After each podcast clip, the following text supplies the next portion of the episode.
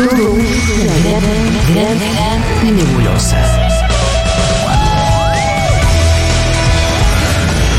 Pero vamos sacando cosas en limpio. Seguro la Habana.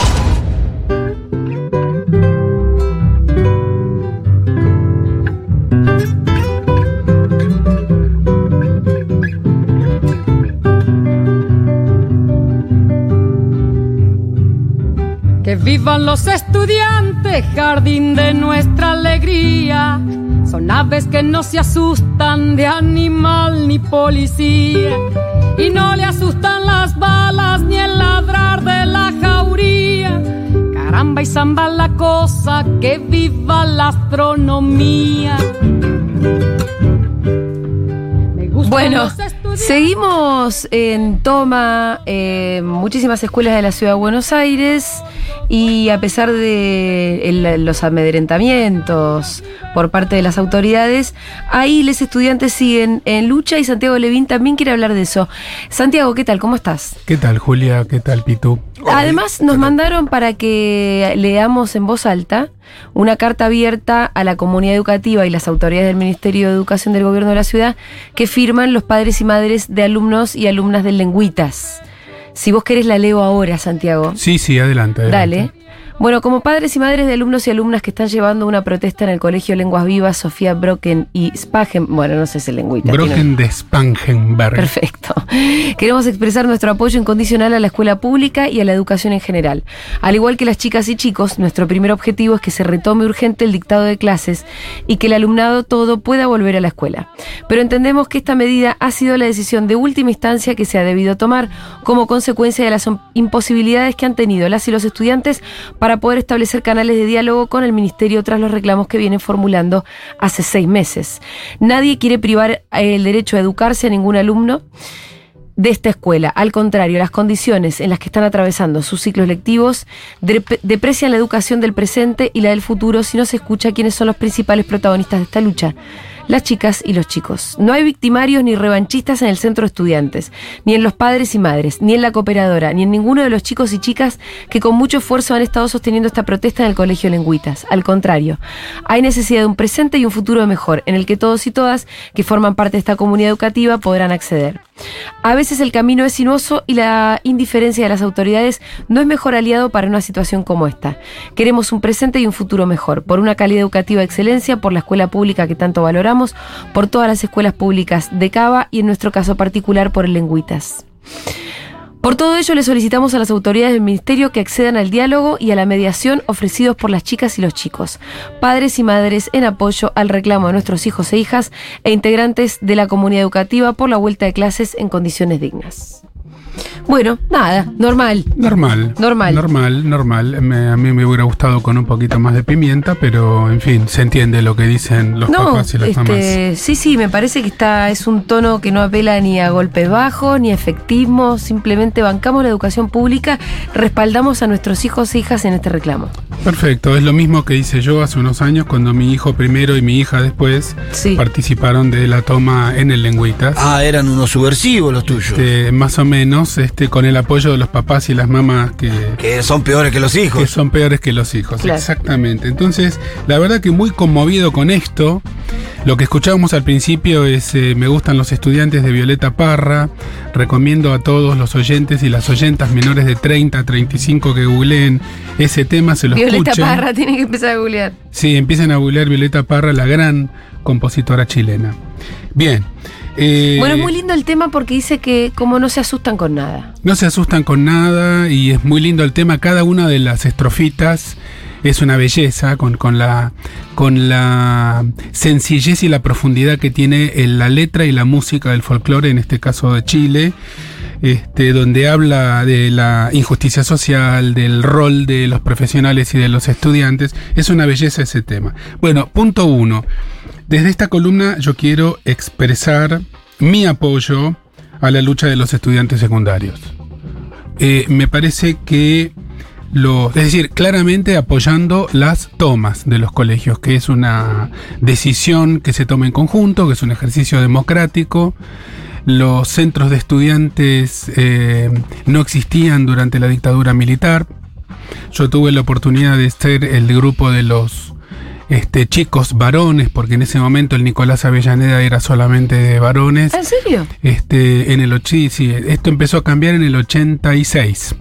Pero en el 84, 85 este, seguía siendo solo de varones. Cuando se volvió a fundar después de la dictadura el Centro de Estudiantes de Nicolás Avellaneda, SENA, eh, con los compañeros de, ese, de esa época. del El colegio de Fede Vázquez Exacto. y el centro de estudiantes de Fede, el que fue presidente también. Bueno, yo fui uno de los que firmaron la refundación Mirá. del SENA en el 84. Yo estaba recién llegado de Venezuela. Los chicos este, de 16, 17, 18 años son sujetos políticos. Es importante entender que son sujetos políticos. Hay una vieja discusión eh, que lamentablemente no ha sido saldada del todo acerca de si los estudiantes secundarios se tienen que callar la boca y hacer lo que se les dice o si parte de la educación democrática consiste en la participación. Vieja discusión pedagógica, ¿no? Pedagógica. Después de la pedagogía crítica de Paulo Sí. Freire, la verdad estar discutiendo esto es como retroceder en el tiempo. Lo la que pasa es respuesta que, está clarísima. Em, ahí, Santiago, la verdad es que hay en, en la progresía un cierto consenso eh, a favor de la pedagogía de Freire, pero después en los hechos las cosas no sé cuánto cambian, en el sentido de que el alumnado está ahí sentado, el profe es el que habla, por lo general transmite su conocimiento unilateralmente y, y no sé cuánto de la pedagogía de Freire sucede en realidad en las aulas. Poca. Poca porque... Solamente cuando hay discusión política y son los estudiantes los que toman ahí la palabra y la delantera eh, en, la, en la defensa de sus derechos, pero sobre todo en el centro de estudiantes, poco menos en las aulas, ¿no? Es absolutamente central que los estudiantes retomen la bandera de la discusión de todo. No de una parte, de todo, de cómo está el mundo, de cómo se los educa, de si están de acuerdo o no con los programas este, de educación. Esto hasta se ha perdido en la universidad, donde ya entramos en otro terreno diferente porque estamos hablando de estudiantes que son mayores de edad. Pero recordemos que en nuestro país los chicos y chicas de 16 años votan. Entonces, y son los que hacen las tomas, los de 16, 17 y 18 años, cuarto y quinto año. Habrá alguno de tercero, pero en general son los últimos Sí, dos claro. años. Entonces, esos chicos tienen eh, ampliado el derecho cívico de votar. No pueden ser propietarios, todavía no pueden contraer matrimonio civil sin pedir permiso a padres, eh, madres o representantes, pero sí pueden votar. Es decir, son actores políticos institucionalizados. Por lo tanto, tienen el derecho de discutir decir qué es lo que se está haciendo con la educación pública, con la alimentación, Igual con con las pasantías que son absolutamente inaceptables. Eh, yo no entiendo cómo la CGT no se expide en relación a eso. Y también, porque la CGT no se está expidiendo en relación Estamos a nada. necesitando que el sindicalismo argentino tome posición en relación a las pasantías, que es mano de obra gratuita Mm. para los amigos del poder, donde ya empezaron a haber una serie importante de problemas, incluso de, de abusos este, a chicas trabajando de camareras. ¿Ah? Entonces, sí, ¿Y dónde ya hubo, ya hubo denuncias en los medios.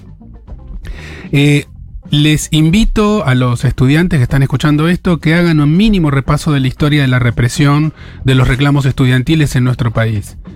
Eh, no solamente la noche de los lápices, 16 de septiembre de 1976, y desde entonces esa fecha que pasó hace muy poquito es la fecha del estudiante secundario en Argentina, eh, donde hubo desaparecidos por reclamar antes de la dictadura militar, pocos meses antes, por el boleto estudiantil. ¿Sabes que Eso em, hay quien te lo discute. Porque es, la, es el relato que quedó del libro de María Seoane y de la película que todos vimos. Pero, por ejemplo, a mí me interesa cómo lo cuenta Emilce Moller, que es una de las secuestradas de la Noche de los Lápices, que después, por diferencias en la lectura política, no está en el libro ni en la película. Pero escribió su libro, hace poco la entrevistamos acá. Y ella lo que dice en realidad es, el boleto estudiantil era uno de los reclamos. Se tomó eso para después contar la historia de una cierta manera que fuera digerible, además a principios de los 80. Pero vos tenés que pensar también lo que dice ella es cómo la UES era la pata estudiantil de Montoneros. Es decir, no era.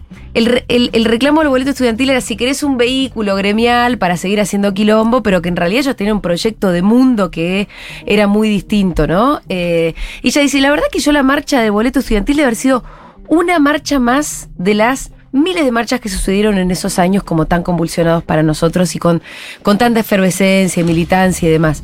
Lo digo solamente para enmarcarlo en algo incluso más profundo y más amplio que el boleto estudiantil, Me parece- que es como nos quedó a nosotros la historia, pero que ellos cuando te la vuelven a contar te dicen, era mucho más que eso, Eh, era otro mundo. En todo caso, lo interesante ahí es ver cómo los chicos y las chicas, la gente de poca edad, suele ser portavoz. Eh, después, muchas veces la sociedad termina acallando esos reclamos. Suele ser portavoz de reclamos profundos de justicia y Sí. de equidad. Y gran parte del rol social de los adolescentes y de los jóvenes es ese, es ir y reclamar. Y esta oportunidad, la, la toma es una oportunidad para que los adultos y las adultas aprendamos de los chicos, nos sentemos no solamente a dialogar, sino también a aprender. En una ciudad como la de Buenos Aires, con una participación política muy aquietada, muy aquietada, donde prácticamente no se discute ni la basura, ni el transporte, ni este, la gentrificación, donde la gente de menos plata es expulsada hacia afuera de la ciudad de Buenos Aires, los estudiantes secundarios nos están dando a todos una lección. Eh, obviamente mi postura es muy clara entre esa dicotomía que hablábamos antes de si los estudiantes secundarios tienen que callarse la boca, ponerse un uniforme y acatar, y eso es aprender, o si aprender también es meterse con las cosas con las que se tienen que meter. El feminismo, el lenguaje inclusivo, los pañuelos verdes, ¿qué hubiera sido de todos estos movimientos sin los menores de 18 años? Nada. Eh, es verdad que hay una fuerza, hay un motorcito ahí, ¿no? En la juventud. ¿Qué palabra preferimos, alumno o estudiante? Preferimos estudiante porque la eh, etimología de alumno quiere decir no iluminado. Mm. Y esto es lo que nos quieren imponer en la ciudad de Buenos Aires. Tener gente no iluminada que se sienta, como decía Julia hace un ratito, en un banco más bajito y viene el docente que se sube arriba de la tarima, modelo completamente perimido de educación, en donde yo el adulto sé lo que vos, este, el pendejo, tiene que recibir y vos te callás la boca y haces la tarea. Y yo te pongo un puntaje. Eso no va más. El cinismo del gobierno de la ciudad de Buenos Aires también tiene que ser, es que por otro lado los medios no toman, porque este, ya sabemos la impunidad, el silencio informativo que hay alrededor de todo esto. Dos cosas más. ¿Qué tiene que ver esto con la, con la salud mental? Bueno, este, bastante. Creo que en mi libro está bastante respondida esa pregunta. La salud mental también es, ya lo decía Freud, no lo digo yo, también es eh, querer cambiar el mundo para que el mundo sea mejor, no someterse, no aceptar, no acatar. Último mensaje. Esta semana, ya que hablábamos de lengüitas, este, hubo una pareja de fachos, hijos de puta, que fue a la puerta del colegio de noche, no sé si sabían que los estaban filmando o no, a escupirles a los chicos y a las chicas de la toma. A uno le agarraron de los pelos, putearon, sacaron incluso un cuchillo que quedó después tirado en la vereda con amenazas. Esos son los verdaderos delincuentes. A esos dos eran? fachos, a esos dos fachos que no sé quiénes son, yo lo que les digo desde esta columna es, ¿por qué no vienen a escupirme a mí? Los espero en Segurola y abajo. Ok, perfecto. ¿Sabemos quiénes son? No tenemos la menor idea de quiénes son, pero cuando al gobierno se les pidió que busque sancionarlos, no. el gobierno dijo, no, a esos no les podemos hacer nada. En cambio, a los otros chicos sí. Realmente este cinismo colmó mi capacidad de mirar para otro lado. El cinismo de el gobierno de la Cava, de años y años y años de desfinanciar la educación pública y la salud pública también pero siempre con el silencio de los grandes medios de comunicación. Gracias a los chicos y las chicas de los colegios secundarios que nos despiertan y si nosotros queremos profundizar y promover el pensamiento crítico, los adultos nos tenemos que bancar que nos critiquen. Porque el pensamiento crítico también sirve para criticarnos a nosotros. Muy bien, anda a decírselo a Cuña a ver cómo se lo toma. Complicado. Es la capacidad de diálogo que tiene este gobierno es absolutamente nula, ¿no? Y, y eso que en algún momento se presentaban como eso, ¿no? Una fuerza moderna y dialoguista. Sí, nula y selectiva.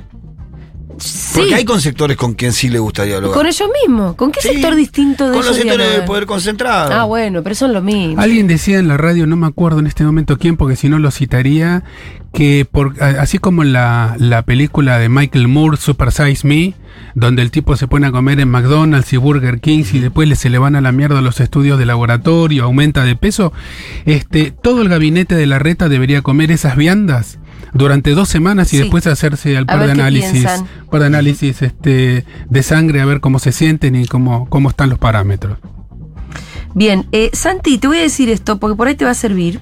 A nosotros nos gusta también nuestra relación con nuestros oyentes. Hay más de un mensaje que dice que eh, la etimología de alumno sin luz no es real. Bueno, pues buenísimo, enséñenmela. Sí, por eso. Eh, a ver, ¿de dónde? me Como hay más de tres mensajes, entonces se ve que, Buenísimo. que hay una idea. Yo también tenía esa idea, ¿eh? Que, que Lo dije en la facultad 25 años. Ah, bueno. Dice, hola, mensaje para el te banco en todo, pero lo de alumno sin luz es una falsa etimología. ¿De dónde proviene o se deriva el sustantivo latino alumnus? Este viene de alere, o sí, no sé cómo se pronuncia, que significa alimentar y es el infinitivo lativo de alo, alui, alere, alitum, que entre otras cosas significa alimentar, nutrir, cultivar, educar. Por añadidura será el que se alimenta, el que se nutre, como biológicamente lo hace el niño, cuando busca el pecho de su madre. De allí deviene la expresión alma mater referida a nuestras universidades como fuente de nutrición de conocimiento universal.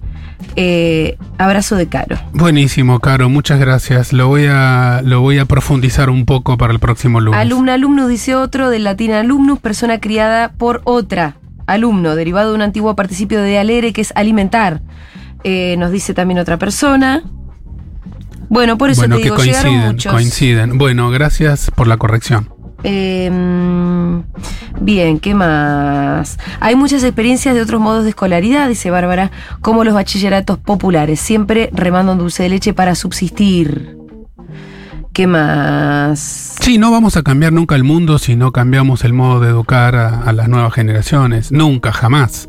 Va a ser, la educación es uno de los instrumentos de reproducción del sentido común, entre comillas, que luego va y se repite. Es el modo, es, es la institución principal productora de subjetividad a través de la cual se enseña que el papá y la mamá y la familia y la célula básica y la casa, todos los valores básicos que nosotros llevamos puestos sin darnos cuenta junto con la familia tradicional. Entonces sí, habría que hacer una profunda revisión desde sala de tres en adelante. Eh, mira, me gusta mucho esto porque pasa algo parecido con aborigen, que hace un tiempo nos vienen haciendo la corrección política de que no se dice aborigen porque se supone que significa sin origen y en realidad significa desde el origen. Esa la Que es tenía mucho más lindo. Del origen, sí, este, bueno, eso porque estuve casado muchos años con una Sí. antropóloga y la madre de mis hijos, Que así que se es, puede usar aborigen, ahora se, se puede usar. aborigen, pero ahora se usa pueblos originarios y estados Pero digo, si en algún momento yo digo aborigen, no es que no estoy diciendo mal. una, mal- una No, cosa de gente no. sin origen, No. no, sino cuál es su origen. Qué Desde bueno, origen. eh, lo- los, que, los que me corrigieron la etimología de alumnos son muy buenos alumnos. Exactamente. Muy bien, muchas gracias, Santi. Besos. Nos vemos el lunes que viene.